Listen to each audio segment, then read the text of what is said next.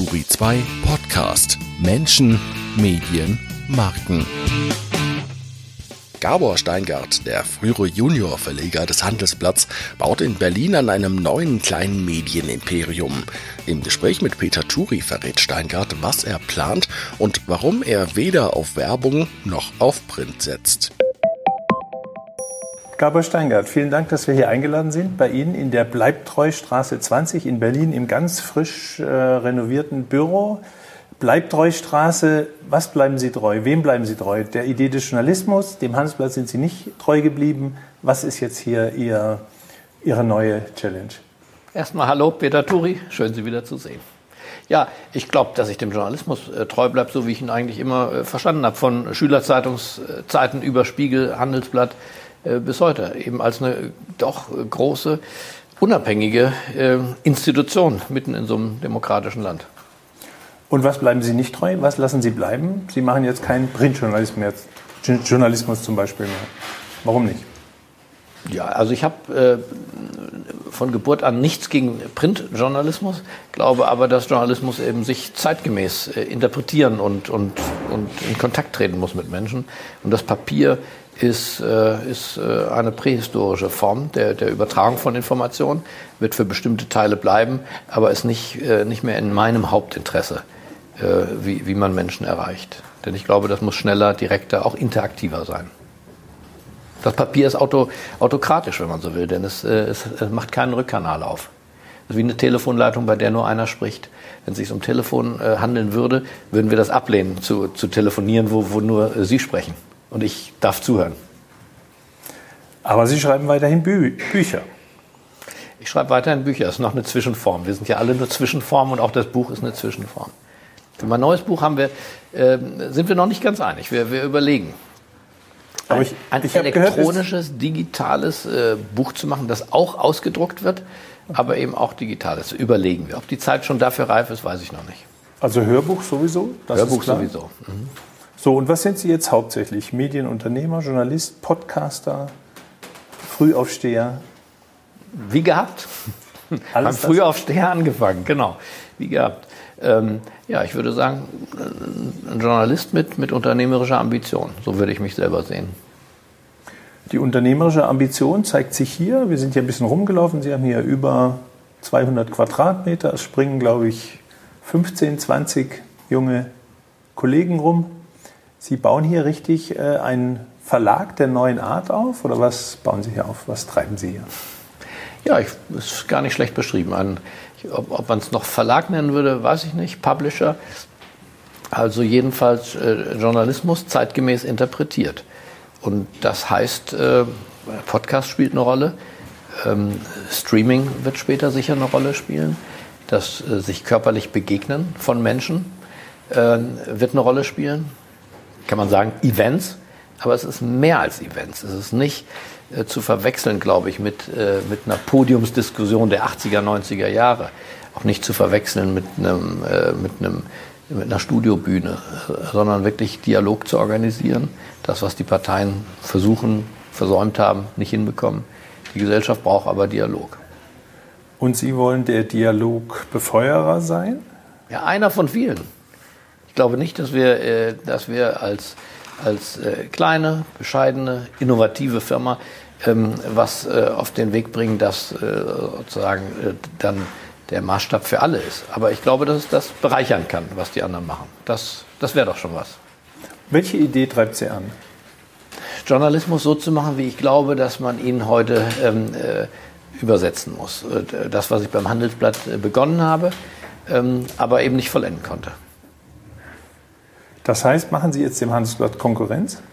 Nein, das glaube ich nicht. Sind Sie das ganz Handelsblatt, sicher? Das Handelsblatt ist eine Institution und eine, eine altehrwürdige, traditionsreiche Institution, die den Weg in die neue Zeit geschafft hat und äh, auch äh, seit meinem Weggang dort aus meiner Sicht sehr gut unterwegs ist. Also ich sehe keine Verlangsamung, äh, auch keinen Energieabfall. Nein, insofern, das, das wäre, glaube ich, vermessen so wie ich beim Handelsblatt ja auch nicht dem Spiegel, wo ich vorher 20 Jahre meines journalistischen Lebens verbracht habe, auch nicht Konkurrenz gemacht habe. Aber immer nimmt man so die besten Teile im Kopf mit. aus dem Wirtschaftsjournalismus, aus dem investigativen Journalismus, aus dem meinungsfreudigen Journalismus. Insofern habe ich von Rudolf Augstein natürlich, äh, der die meiste Zeit meiner Spiegelzeit lebte und dessen, dessen Eurotexte ich äh, zu Beginn zu redigieren hatte, was nicht leicht war. Von dem nehme ich genauso viel mit, wie ich aus der Partnerschaft mit Dieter von Holzbring natürlich ganz viel an, an Inspiration, an Erfahrung, an, an Lehrreichem mitgenommen habe. Was haben Sie zurückgelassen in Düsseldorf? Na, ich hoffe, eine, eine funktionierende und äh, inspirierte Kultur, äh, die Lust hat auf Neues. Man hört aber, dass in Düsseldorf äh, durchaus jetzt äh, gespart wird.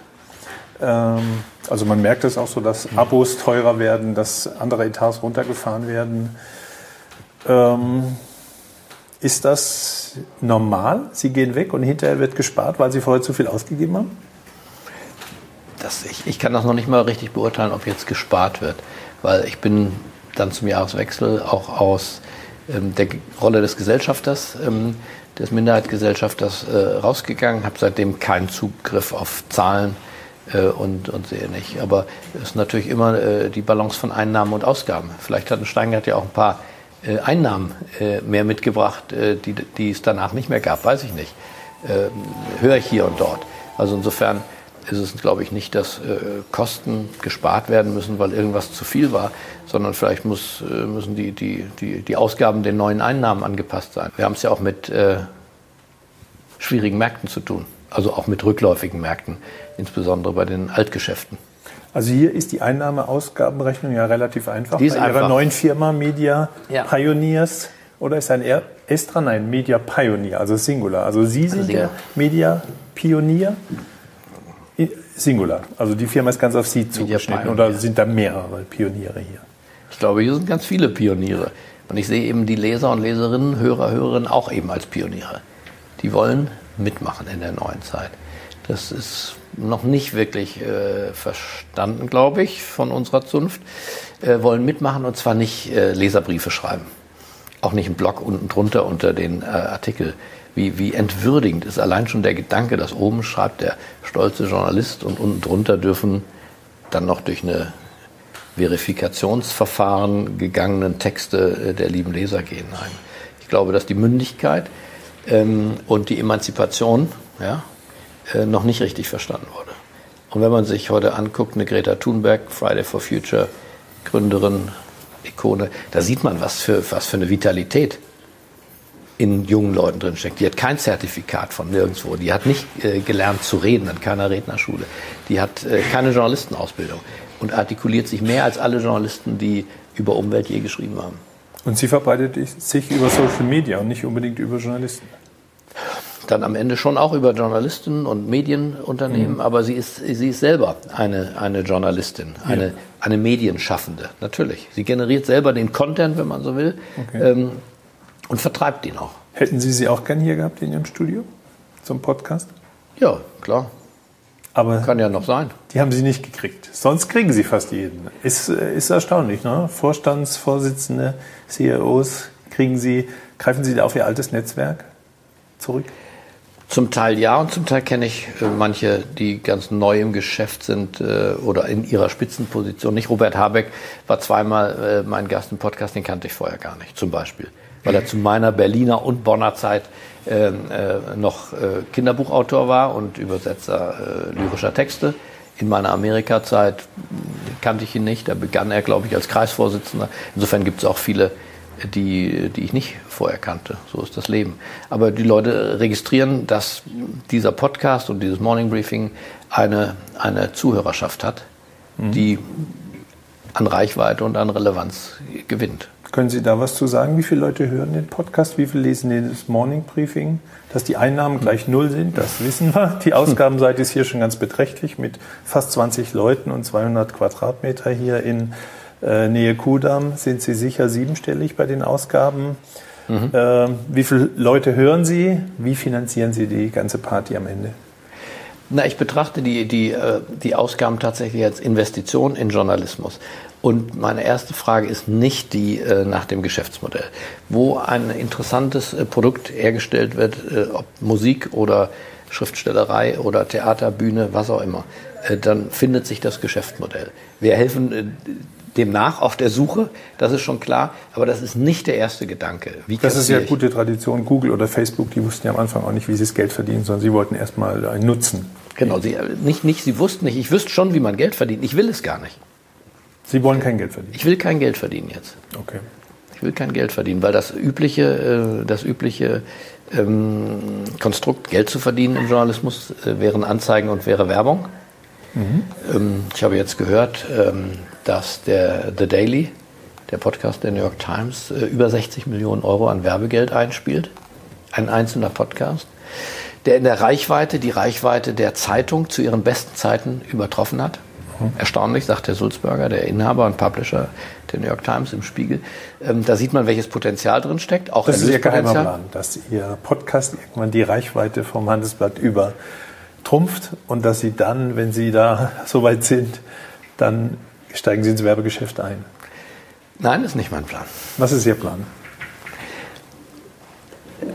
Ein wirklich enges Band mit Lesern und Leserinnen zu, zu, zu, zu knüpfen und sie nicht übers Ohr zu hauen. Und ich glaube, die Werbung ist in gewisser Weise ein übers Ohrhauen von Leserinnen und Lesern, Zuhörern und Zuhörern, auch Fernsehzuschauern.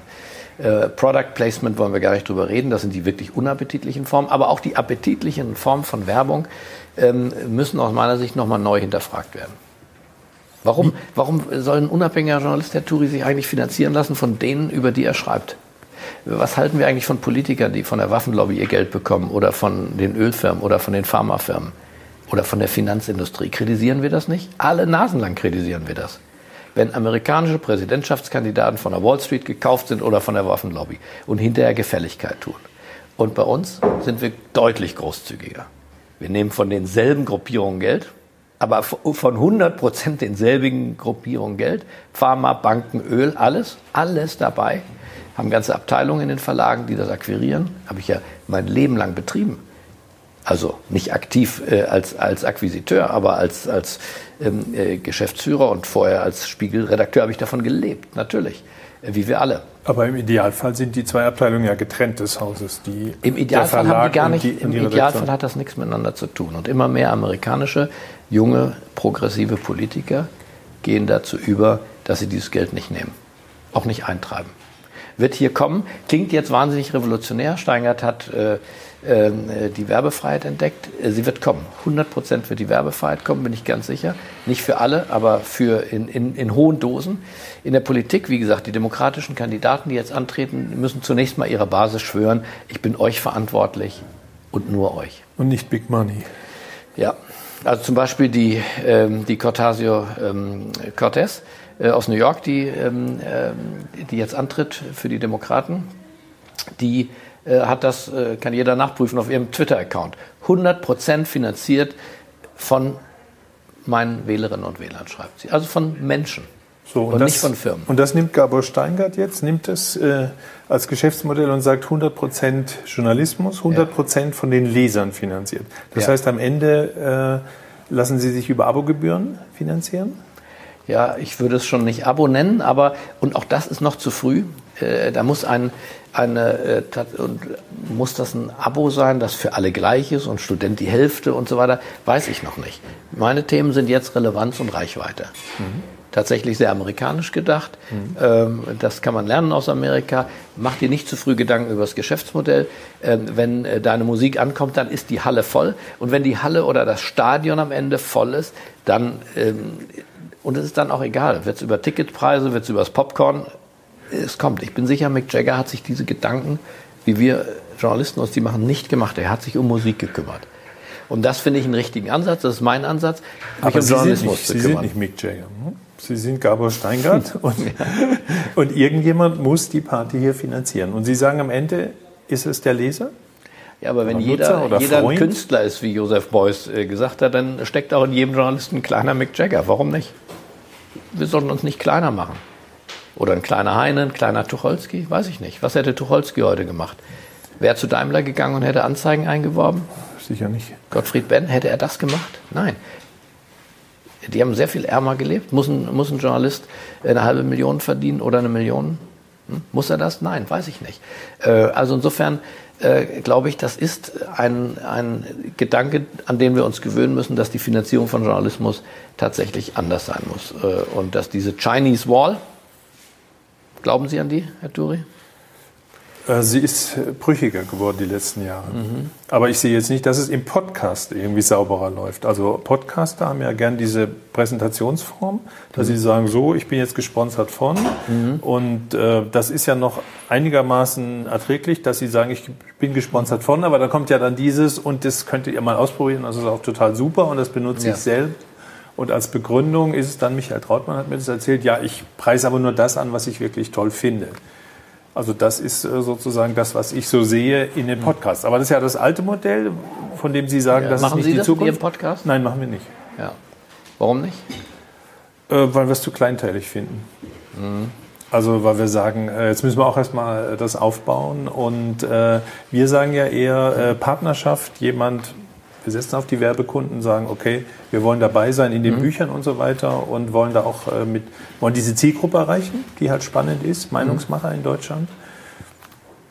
So, jetzt haben Sie schön rumgedreht, aber trotzdem bleibt die Frage, äh, wie, wie wollen Sie es machen am Ende? Aber ich bin ja noch nicht fertig Werden mit Sie einen Club mit, mit Club, äh, Clubgebühr? Club haben wir beim Handelsblatt erfolgreich aus meiner Sicht gestartet noch nicht finalisiert. Sowas ist ja nie fertig. Oder wie Dieter von Holzbring sagte, man übergibt nie Besen rein. Aber ein Clubmodell, also wo tatsächlich, da steckt mehr drin als im Abonnement. Das Abonnement will ich Ihnen andrehen, verkaufen, in Sie reinschwatzen. Der Club ist schon mal, ja, da sind wir gleichberechtigt, da sind wir Partner. Da können Sie vielleicht auch wählen, den Clubpräsidenten. Warum soll man Peter Turi nicht abwählen können? Oder Gabor Steingart zum Beispiel. Wäre wär eine Möglichkeit. Also insofern, der Club äh, ist aus meiner Sicht eine demokratischere. Partei wäre mir zu viel. Das wäre zu viel. Bewegung, Club. Also haben wir das richtige Wort dafür schon gefunden? Weiß ich nicht. Weiß ich nicht. Bei Twitter und sonst wie nennen sie diese Menschen Follower, die sich hinter jemandem versammeln und ihn damit ja auch unterstützen. Fanbase? Fanbase, ja, wäre mir wieder zu teeny-mäßig. Ich glaube, das widerspricht dem Gedanken des, des äh, demokratischen Journalismus, an den ich glaube. Wertegemeinschaft? Ja, vielleicht. Vielleicht. So, und, und die ähm, versuchen Sie aufzubauen? Das versuche ich aufzubauen. Aber es ist ja ganz klar, dass die sich um Sie herum äh, gruppieren. Wenn man sie abwählt, ähm, dann ist, ist ja das Herz äh, dieser Veranstaltung rausgerissen. Und das werden Sie auch nicht planen. Sie bauen das ja nicht auf, dass dann irgendeiner kommt und sagt, ich finde Gabor Steingart nicht so gut, ich würde jetzt hier einen Jüngeren gerne an der Stelle haben Doch. oder mal eine Frau. Doch, wir werden das so aufbauen, dass, äh, dass der Gründer ersetzbar ist. Dass der Gründer ersetzbar ist. Aber hat ja Rudolf Augstein auch so gemacht. Gut, das muss er ja sein, aus biologischen Gründen. Sie sind jetzt 56, ich bin 58, da können wir nicht mehr 20, ja, genau. 30 Jahre genau. vorausplanen. Also insofern geht es schon um eine Denkschule, äh, um eine journalistische Denkschule, die auch in der Lage ist, äh, Alter, Krankheit, Ableben der Protagonisten zu überleben. Und manchmal klappt das. Ja. Rudolf Augstein, der Spiegel, hat immerhin äh, in, in hoher Auflage und Relevanz seinen Tod überlebt. Ähm, auch wenn, ich war, war ja dabei, äh, als das passierte, schon eine Zäsur ist. Aber er hat alles im Prinzip auf Nachhaltigkeit, ohne dass er das Wort äh, so in den Mund genommen hätte, angelegt. Also insofern äh, würde ich auch anders als Ariane Huffington, habe ich es nicht Gabor Steingart genannt zum Beispiel. Aber es heißt Gabor Steingarts Morning Briefing. Aber das ist es ja auch. Also das Morning Briefing ist ja. Ja gut, wenn Sie das Gabor Steingart wegnehmen, dann könnten wir es verwechseln mit dem Hansblatt Morning Briefing. Das gibt es ja nur zweimal. Genau, also insofern, das, das ist ja wirklich mein Produkt. Und den Podcast, aber, wenn man Ihre Stimme wegnimmt, ist auch. Ist auch, genau. Aber wir werden andere Podcasts entwickeln, andere Briefings entwickeln. Also, ähm, also das soll hier kein, also hm? man, von außen denkt man so eine ein-Mann-Veranstaltung, dachten die Leute auch immer bei Turi, dass ja. irgendwie, wieso sind sie hier? Es ist doch gerade ja. Newsletter reingekommen. Also bei Ihnen sind schon 20 Mitarbeiter und das soll noch größer werden? Ja, es soll größer werden. Genau. Wir werden in diesem Jahr bestimmt noch 20, 20 bis 30 Mitarbeiterinnen und Mitarbeiter einstellen. Wenn uns also junge, tapfere, unerschrockene Journalistinnen, Journalisten, aber auch vielleicht auch Analysten und Analystinnen, also auch aus anderen uns nahen Gewerken, Historiker, Wissenschaftler, äh, zuhören, dann ist das, ist das interessant. Und was, sagen Sie, und was sagen Sie dann? Kommt zur Wertegemeinschaft Steingart. Wir machen hier einen ganz coolen Club, der zwar kein Geld verdient, aber äh, äh, eines Tages dann doch ganz toll ist. Doch, wir werden Geld verdienen, Herr Turi. Womit werden Sie Geld verdienen? Äh, dafür, dass äh, echte Leser uns für journalistische Arbeit bezahlen. So wie echte Kinobesucher den Filmemacher bezahlen. Bei Starbucks, ich zumindest zahle auch für den Kaffee. Äh, also insofern, dass man für eine Ware, für ein Produkt, für eine Dienstleistung, äh, auch für eine partnerschaftliche, auch selbst bei einer Partei zahlen sie ja. Und zwar auch bei der Gewerkschaft zum Beispiel. Die Gewerkschaft ist sehr partnerschaftlich, vertritt meine Interessen, soll nichts gegen mich tun, als Arbeiter oder als äh, Computerdesigner. Äh, sie lebt nur von mir und von den anderen Gewerkschaftsmitgliedern, aber wir zahlen. Also insofern, dass da Zahlungsvorgänge äh, hinterlegt sind in einer Partnerschaft, das finde ich jetzt nicht so außergewöhnlich. Insofern, ähm, nein, das, das kann nicht für umsonst bleiben. Journalismus muss sich finanzieren, aber eben aus den Lesern finanzieren. Sie sagen da jetzt noch Leser, Sie könnten auch Nutzer, Hörer, Mitglieder, mhm. Fan, äh, Follower, Gläubiger, Kirchenmitglieder. Wir haben das Was richtige Wort noch nicht. Wir haben das Wort noch nicht, glaube ich. Follower ist nicht, Fanbase haben wir getestet, ist es nicht. Leser ist nur noch ein wirklicher Ausschnitt, ein kleiner Ausschnitt. User finde ich äh, abwertend. Ich möchte kein User sein. Aber wenn Sie jetzt 30 neue hm. Leute einstellen wollen ja. in, in, den nächsten zwölf Monaten, ja, brauche ich Geld. Mal, da, da, da entsteht erstens die Frage nach dem Geld, aber ich habe eine Frage noch vorher. Was erzählen Sie denen, warum die hierher kommen sollen? Hm, weil wir hier einen coolen neuen Wenn Sie es jetzt gut machen, der eine oder andere bewirbt sich vielleicht auch auf diesen äh, Videopodcast hin. Äh, aber also sozusagen, was, warum soll man hierher kommen? Ja, weil wir coolen, neuen, unabhängigen Journalismus machen. Cool, neu, unabhängig. Mhm. Weil wir experimentieren, Sachen ausprobieren. Wir wollen präzise arbeiten, wir wollen relevant sein. Wir sind nicht Boulevard. Uns geht auch nicht Reichweite über alles, sondern tatsächlich, ja, das, das was, äh, was uns interessiert, hoffen wir, denken wir.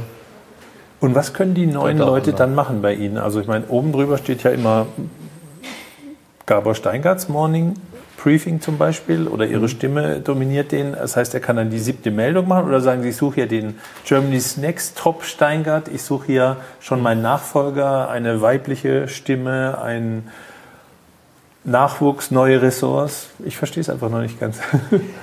Na, also zum Beispiel, ich denke, dass wir in diesem Jahr noch, noch fünf bis zehn weitere Podcasts produzieren werden. Ähm, wir, wir, werden im Laufe des Jahres noch ein, ein, zweites Studio dazu bekommen oder spätestens Anfang nächsten Jahres. In Berlin-Mitte haben Sie mir Berlin-Mitte, genau. Ähm, so dass wir also nicht ausgelastet sind mit, mit Steingarts Morning Briefing Podcast. Das sind dann andere, die wir entwickeln.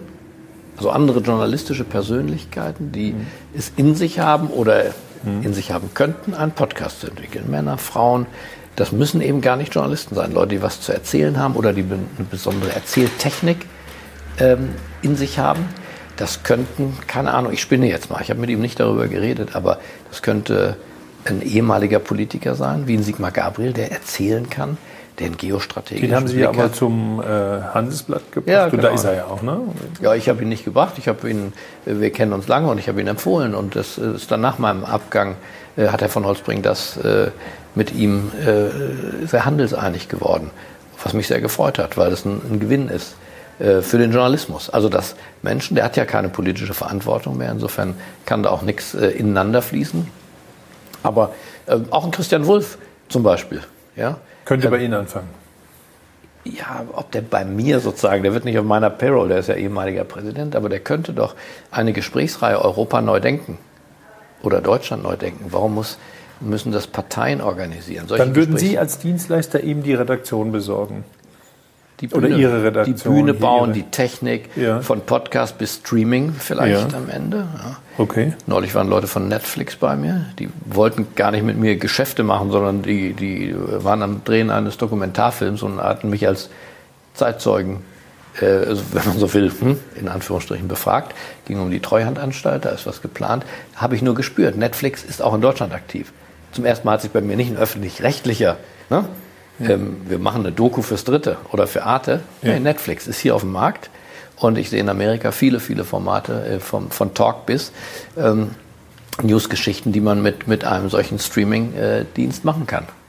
Und ja, da werde ich für, für, für Leute oder wird dieses Unternehmen für Talente eine, eine Bühne bauen und technische Infrastruktur zur Verfügung stellen und coachen. Das ist ja nicht untypisch für einen Verlag. Ne? Ein Verlag, Genau. Äh, Ja. der Star äh, ist ja dann der Autor, der Tucholsky, und der Verleger ist ja der, der mit einem Auge auf die Kunst guckt, Ja. mit dem anderen Auge auf den Geldbeutel. Das Ja. wäre Ihre Rolle dann, der klassische Verleger in neu dann. Aber gleichzeitig auch der aktive Journalist, Steingart.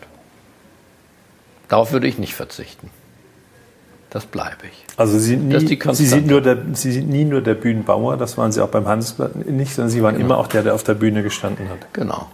Bis zum, bis zum Punkt, wo es dann schon fast schmerzt, also dieser Frontmann. Sie geschmerzt hat. Ich, äh, vielleicht die Mitarbeiter, den, Mhm. den Leser, also ein- einfach bis so, so, so weit wie es geht, diese Personalisierung treiben. Das soll beibehalten werden. Ich bin nicht so festgelegt, wirklich. Ich glaube, das ein Wesen unserer Zeit ist, dass man Sachen ausprobiert, äh, auch wieder zurücknimmt, auch Sachen, die nicht funktioniert haben. Insofern, ich habe keinen Plan, Herr Turi.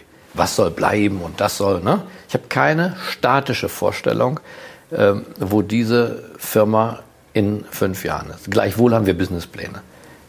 Gleichwohl habe ich auch Kaufleute, die Sie heute hier nicht sehen. Sie haben keinen Plan, aber einen Businessplan. Das müssen Sie mir mal erklären. Also wenn man Mhm. Keinen keinen- Mhm. Plan hat, wo das Geld reinkommt, wie kann man dann einen Businessplan haben? Das heißt, Sie verwalten jetzt nur, Sie schauen, wie schnell geht das Geld weg und Sie haben genug davon, dass das noch ein paar Jahre so weitergeht. Oder haben Sie jetzt Partner, die da einsteigen sollen oder wollen? Lassen Sie sich überraschen. Also was man Aber mit dem Plan meine ich, ich habe keinen sturen Plan, so wie man auch manchmal ja gefragt wird, haben Sie einen Karriereplan? Äh, Habe ich auch immer, also sage ich auch meinen Kindern, ein Karriereplan ist was Komisches. Man soll schon eine Vorstellung von seiner Zukunft haben, aber eben nicht, Plan ist jetzt für mich was sehr Schematisches, was Abgeschlossenes. Eigentlich reicht es, wenn man weiß, in welche Richtung man geht. Und dann kann man ja immer So. schauen. äh, was nicht heißt, dass Kaufleute, kluge Kaufleute daraus trotzdem Businesspläne machen, damit Einnahmen und Ausgaben äh, in... Und Sie haben hier Kaufleute im Laden. ja, Und äh, also was man hört draußen im Markt, dass, äh, dass Sie verhandeln mit verschiedenen Verlagen, die Sie so ein bisschen als Experimentierabteilung dann auch ähm, äh, unter die Fittiche nehmen, dass die einsteigen, äh, dass für mehr, also was ich jetzt gehört habe als Gerücht, äh, Springer würde für drei Jahre äh, hier Gelder sichern, also Zusagen äh, in der Höhe circa 15 Millionen und damit können Sie dann weiterentwickeln, wie so eine Experimentierabteilung von Springer. Ist sowas, äh, wäre sowas attraktiv für Sie? Ich glaube nicht, dass wir, wir, wir sind kein Labor, sondern wir sind schon eine, eine Firma, die am Ende ähm, produzieren möchte, die am Ende auch Gewinne machen wird und die natürlich offen ist für Partnerschaften, aber nicht als Experimentierlabor für, für irgendjemand. Und wir sprechen ja mit, mit, äh, mit, mit Verlagen, mit Menschen, die sich dafür interessieren eben, äh, wie, wie Journalismus aussehen kann. Das sind äh, aber das sind zum Teil die traditionellen Spieler, aber es sind auch schon zum Teil äh, nicht traditionelle Spieler. Also Auch der. Finanzier muss am Ende nicht Bertelsmann oder Springer sein, es könnte auch Google sein oder ein reicher Mäzen oder ein. Startup-Finanzierer. Nein, ich, äh, es sollten schon. Aber Finanzier wäre schon auch nicht mein Wort. Finanzier klingt, äh, der eine tut, der andere finanziert. Ich glaube, auch hier kommt es darauf an, wenn ein Startup, äh, ja, abstrakt gesprochen, sich mit jemandem zusammentun, muss das eine Partnerschaft sein, wo jeder was mitbringt äh, zur Party. Also nicht nur Geld und dann macht mal. So funktioniert es ja auch bei Siemens oder Daimler nicht, wenn die sich beteiligen an Firmen, sondern da guckt man, dass man eine Partnerschaft, in dem Fall mit Startups im Bereich Geo-Targeting ähm, oder Elektromobilität gründet. Und, und so ähnlich würde das äh, hier auch sein. Aber am Also Ende könnte es auch Siemens oder Daimler sein, die hier den Laden Glaube ich finanzieren? eher nicht.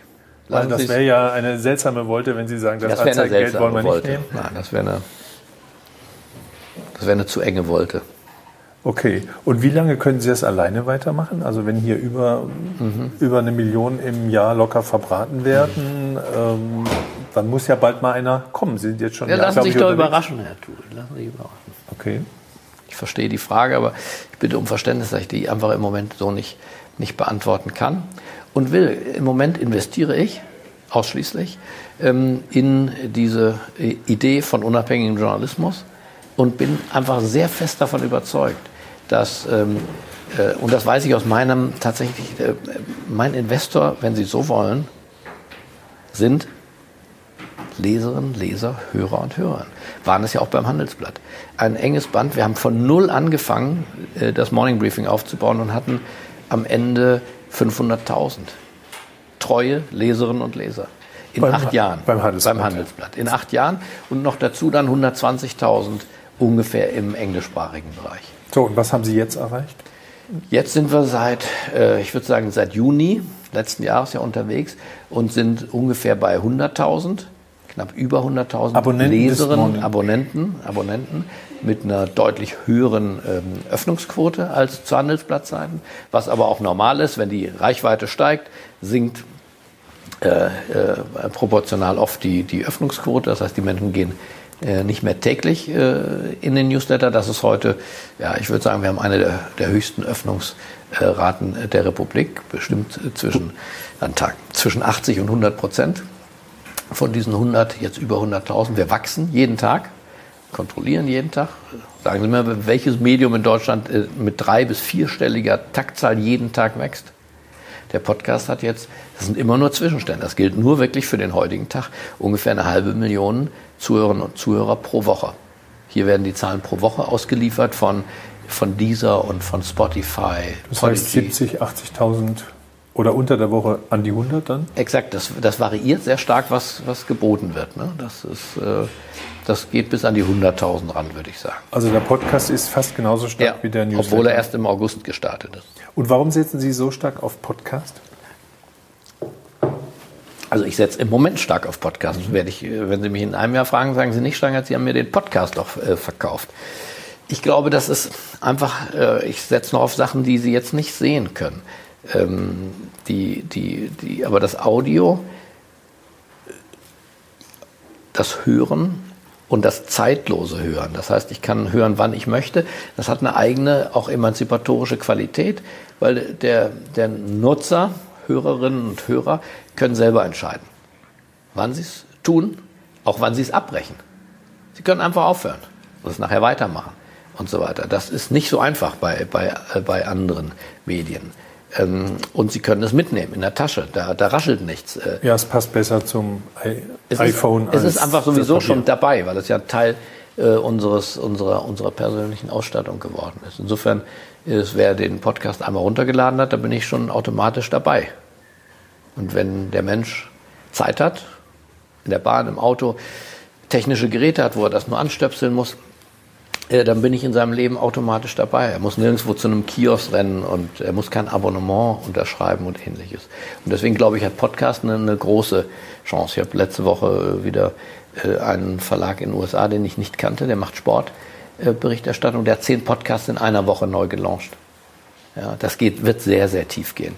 Äh, das, was, was wir jetzt beide ja machen, sind äh, Podcast General Interest fast. Äh, ich Politik, Wirtschaft, Sie Medien. Aber es geht ja sehr viel tiefer rein. Ja, natürlich sind auch im Medienbereich sehr viel größere Spezifikationen von Community Building bis äh, Networking. Äh, wie funktionieren bestimmte Gewerke ähm, äh, der digitalen Medien? Und das wird das äh, Medium Podcast alles abbilden. Also insofern, äh, wir sind ganz am Anfang äh, dieser Entwicklung. Und man kann auch Persönlichkeiten entwickeln. Ja, ein Spiegel, eine neue Züricher Zeitung, mit der ich neulich gesprochen habe darüber, die haben ja Stars. Ja?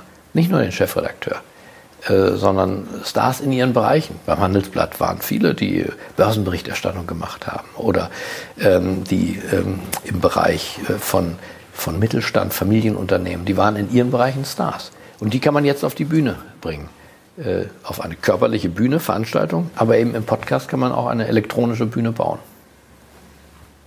Und wie sieht, Ihr, äh, wie sieht Ihr Arbeitsalltag jetzt aus? Sie müssen jeden Morgen sehr, sehr früh aufstehen. Arbeiten Sie hauptsächlich nachts? Äh, wir hatten das Thema schon mal, als Sie noch den äh, Morning Briefing für das Handelsblatt gemacht haben. Jetzt sitzen Sie hier jeden Morgen im Studio? Also müssen, ich muss ja gar nichts. Ich tue es freiwillig. Ich tue es freiwillig. Ich glaube, dass der Morgen tatsächlich die, ähm, ja, das ist unsere natürliche Stunde als Journalisten. Weil der Mensch wacht auf in einer Welt, von der er nicht genau weiß, ob es noch dieselbe ist, äh, wie, wie die Welt, in der er eingeschlafen ist.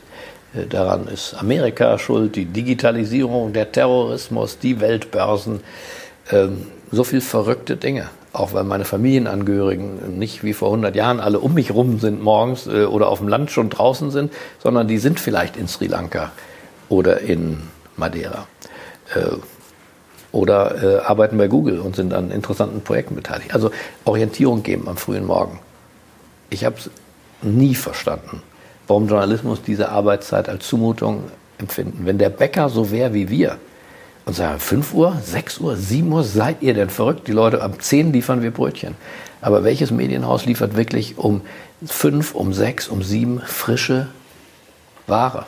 Und nicht abends bereitgestellt, morgens abgefahrene Sachen. Auch die Morning Briefings vieler äh, meiner äh, äh, lieben Kolleginnen und Kollegen, die sind halt abends geschrieben. Sehe ich doch, fühle ich doch jeden Morgen dran, wenn ich die lese, dass die Aktualität der Nacht fehlt. Und Sie stehen wann auf? 5 Uhr.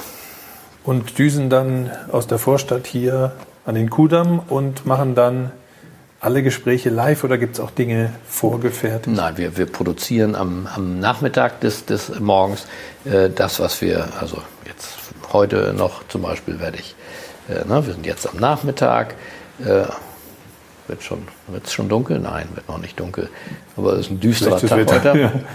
Ja. Äh, noch mit Sophie Schimanski über Börse sprechen an der Wall Street, mit Peter Ross Range über die Kandidatur von Joe Biden und das einschätzen lassen.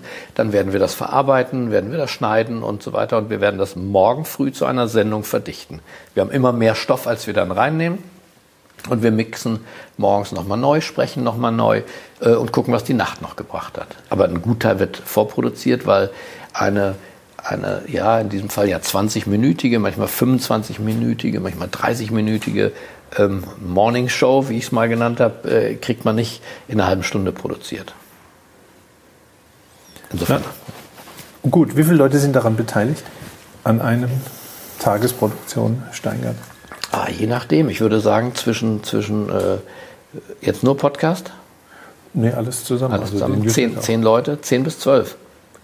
Okay. In Amerika, äh, wie zu Handelsblattzeiten auch, wird gegengelesen, wird nochmal ein Fact-Checking gemacht, wird technisch gebastelt. Hier ähm, übernimmt am Morgen ein Kollege den Newsletter, guckt nochmal, die technischen Verlinkungen stimmen, kümmert sich um, wie kommt das Ding in die Welt raus. Podcast abends, morgens, eine Nachtschicht.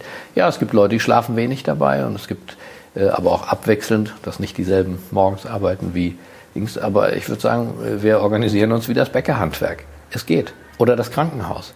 Äh, warum Journalisten davon ausgehen, alle anderen kriegen es hin. Der Taxifahrer ist da, der Notarzt ist auch da, der Bäcker ist sowieso da. Äh, die Kneipe hat natürlich auch noch morgens offen. Äh, oder war es Starbucks?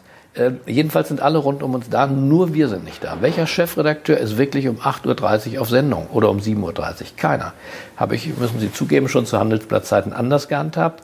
Auch da war ich morgens mein eigenes Vorbild. Ich, ich äh, war acht Jahre lang ähm, morgens auf der Kommandobrücke. Wann haben Sie das gestartet? Ähm, 2010. 2010. 2010, als ich aus Amerika kam und gesehen hatte, wie A, die, die Obama-Kampagne mit dem E-Mail-Dienst äh, gearbeitet hat und wie Mike Allen sein Playbook bei Politico äh, zu einem Massenmedium ausgebaut hat. Da hatte ich schon drei Jahre gemacht und ich hatte ja mit Stefan von Hosbrink mal drüber mhm. gesprochen und habe gesagt, das können Sie selber machen. Da hat er gesagt, äh, Sie wissen ja gar nicht, wie schwer es ist, einen Journalisten dazu zu bringen, morgens um fünf aufzustehen. Ja, recht hat er. Aber Sie machen das aus Begeisterung und wie lange noch?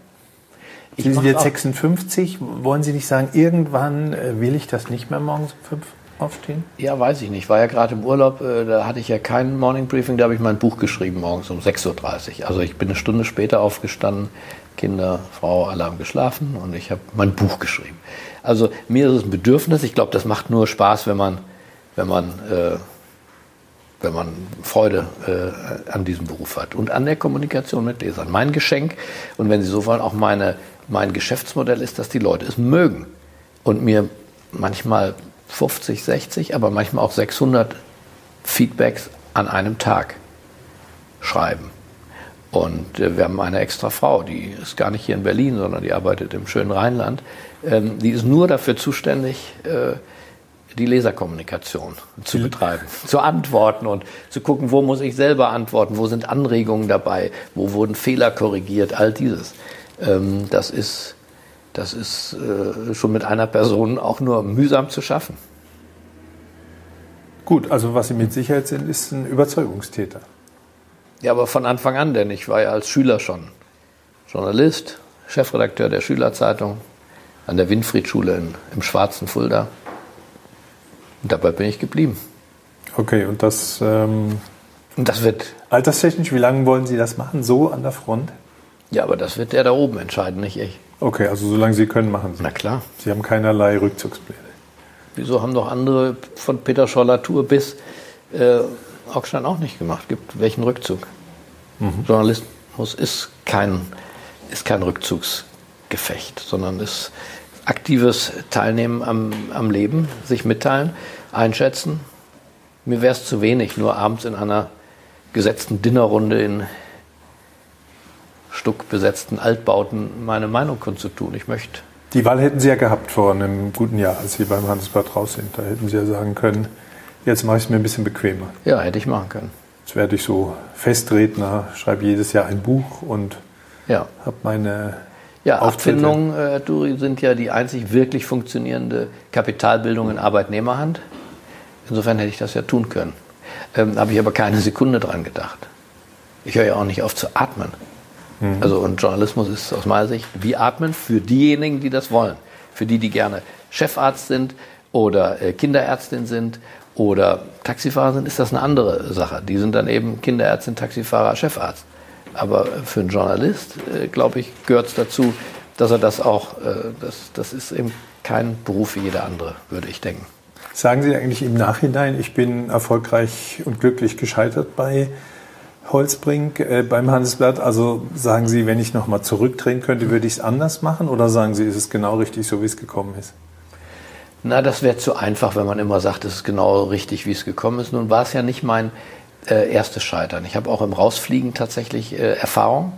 Ähm, das ist eine interessante Erfahrung. Ich bin schon als Schüler kurz vor dem Abitur rausgeflogen. Äh, von der Schule? Von der Schule. Äh, habe das dann gerade noch hingekriegt, dass ich noch Abitur machen äh, konnte. Ähm, ich bin später, wenn Sie so wollen, beim, äh, beim Spiegel habe ich eine Wahl verloren, ja, als ich kandidiert habe für die Spiegel-Mitarbeiter KG. War auch klar, wenn ich diese Wahl verliere, kann ich nicht länger der, der politische Kopf in Berlin sein. Ähm, also insofern, das, das äh, spielte schon immer äh, eine, eine, gewisse Rolle in meinem Leben. Ein paar Rausschmüsse sind mir jetzt äh, entfallen, aber es gab noch ein paar mehr. Ähm, und insofern, ja, gehört Abruptheit vielleicht auch zu Leidenschaft dazu. Würde ich es heute anders machen? Naja, Herr von Holzbrink und ich hatten tatsächlich eine, ähm, eine sehr ernste ernsthafte, auch strategische Differenz an dem Punkt. Und insofern äh, ist seine Entscheidung, es war ja seine Entscheidung, nicht meine, äh, im Nachhinein auch nicht zu kritisieren. Er hat das vertreten, was er für seine Interessen zu dem Zeitpunkt äh, gehalten hat. Ich habe ihm einen anderen Entwicklungspfad für äh, das Unternehmen, sein Erbe und die Mehrung desselben äh, vorgeschlagen. Wir sind an dem Punkt nicht zusammengekommen.